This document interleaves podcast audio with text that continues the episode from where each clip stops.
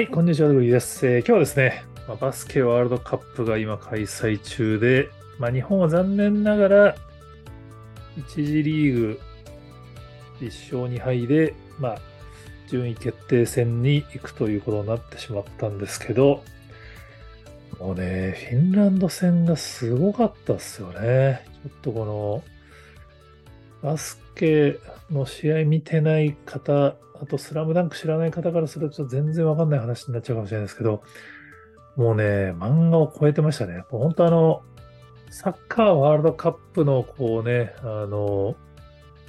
去年のやつも、ある意味キャプテン翼を超えた感じがありましたけど、今回はもう本当スラムダンクでしたよね。その、バスケ詳しくない方からすると、もう一勝二敗で負けちゃったんでしょってなっちゃう気持ちはわかるんですけど、これね、バスケの世界において日本が世界に勝つっていうののハードルがいかに高いかって話なんですよね。まあただでもその、サッカーですらこう体格に負ける欧州勢にみたいな言葉がよく使われるにもかかわらず、バスケってもどうしても身長がものを言うスポーツですからね。その中でやっぱり身長が比較的低い、平均身長が低い日本人が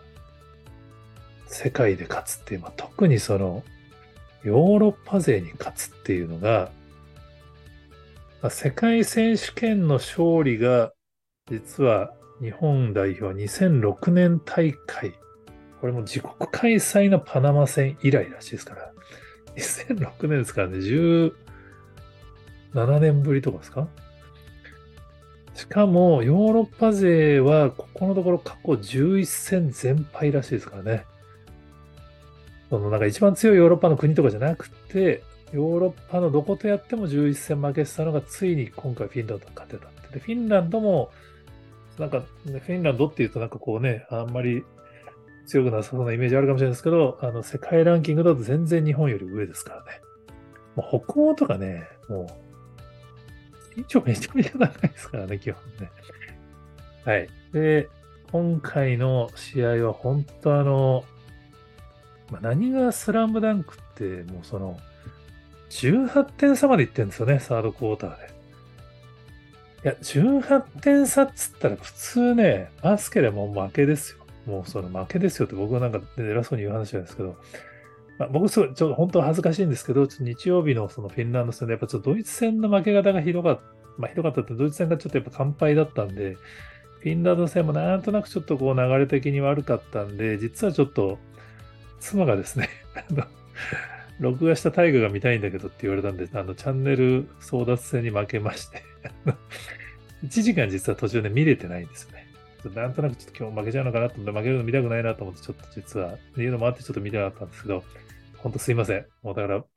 4クォーターからとかなんですよね、もう一回見出したの。そしたらすげえことになったんですよね。だからもうサードクォーターで、それこそ富永選手がスリー決めまくって、まあ、18点差を10点差ぐらいまで縮めたんですけど、あれ大きかったですよね。で、4クォーターで追いついちゃうんですよね。この追いつく時の河村選手のスリーポイント、ノールック、レイアップ、またスリーポイントみたいな、この、何それっていう、そのいや、もうこのね、まあ、あの、スラムダンクでいうところのちょっと変なこチョコシュート的なやつですけどね。あの、さんの、まあ、敵がやるやつですけど。しかも、スリーですからね。もうその、まあ、富永選手のスリーポイントももう、あの、スラムダンクでいうところの三井っぽかったんですけども、この、河村選手もなんか、宮城三井の活躍ですからね。すいません。もうスラムダンク知らない人がもう何のことか全然わかんないんですけど、しかもこの18点差追いついて逆転しちゃうっていうのが、やっぱね、もう、しかも最終的に10点差つけるっていう意味がわからない、ホーバス監督もこんな試合体験したことないって言ってましたけど、まあ、スラムダンクなんですよ。まあ、そのジャパンにはその、リアル桜木花道の赤毛の赤い髪を染めた選手もいるんですけど、何がスラム、今回スラムダンクだったかっていうとすごいんですけど、僕ね、実はあの、ゴリの、まあ、あの、僕はメガネ君とゴリのファンなんですけど、僕はあの、スラムダンクの名言集っていうと、その、安西先生バスケがやりたいですとか、その、諦めたら試合、そこで試合終了でやれば、まあ、よく上がってくるんですけど、僕はですね、実は赤木の骨が折れてもいい、歩けなくなってもいいってやっと掴んだチャンスなんだって、あのシーンがも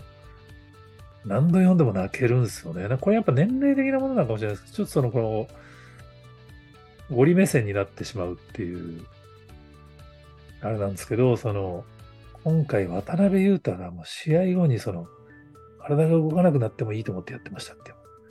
この、こうスラムダンクファンはもう全員が、あの、思ったと思うんですよ、あのシーン。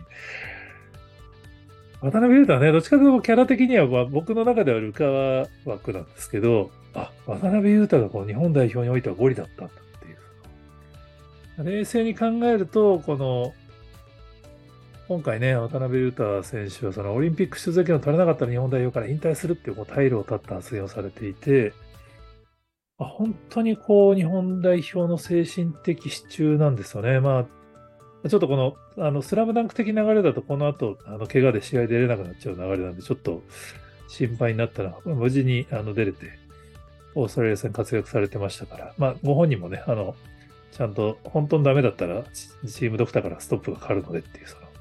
赤木みたいにその、いいからテーピングだみたいな状態じゃないよっていう意味な投稿もされてるんですけど、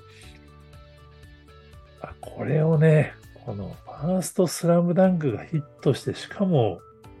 今日までとかですね、映画の上映が。そのタイミングでリアルタイム、リアルタイム、リアルスラムダンクが見れるっていう。ああ、ちょっと嬉しいですね。その、ちょっと面白いんですけどね、あの、フェニックス・サンズがですね、あの、ユータが日本の最後のワールドカップゲームで活躍したよっていう投稿をしてね、いやいや、最後じゃねえよっていうのを、あの、渡辺選手が引用リツイートするみたいなくだりもあるんですけど、あとね、その、まあ、ちょっと、スラムダンク文脈からちょっとずれちゃうんですけど、やっぱジョシュ・ホーキン選手、ホーキンソン選手はすごいですよね。やっぱこの、やっぱあのセンターのあの枠はやっぱ日本人だとなかなかこのリバウンドも取れて走れてっていうこの身長が高くて走れる選手ってやっぱ日本人ってなかなかあの枠難しいんですけど本当聞かせていただいてありがとうございますっていう。で知ってますこのホーキンソン選手がねこの日本に来た理由はイチローだっていう。いいですよね。もう日本人もからするとも大好きな、僕、僕が大好きなストーリーですけど、こういうの。シアトルにいて、イチロー選手の活躍を見た結果、まあ、その日本人というものに興味を持ってくれて、まあ、その結果、NBA を目指すのではなく、日本に来てくれて、日本のリーグで活躍して、そのまま帰化して日本代表に入ってくれたっていう。スコアリーダーですからね。今、なんか、リバウンドの数とか、今大会でもトップみたいな報道を見ましたけど、リバウンドも取りの点も取りのみたいな。まあ、彼が真ん中でリバウンド取って、そのセンター張ってくれてるから、周りのスリーポイントが生きるんですよね。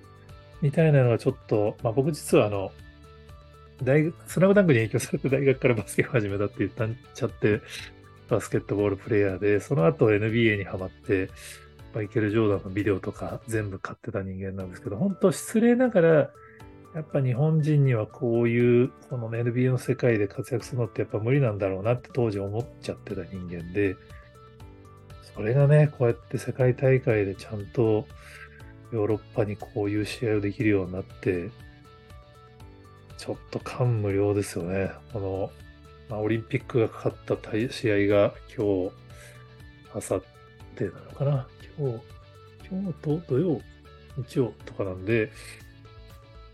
いや、ちょっとね、歴史塗り替えてほしいですね。もう、サッカーもね、今でこそ、あの、予選突破が当たり前みたいな報道されるようになりましたけど、もともとワールドカップで一勝するのは本当大変で、ずっと勝てない時期が続いたりしてましたからね。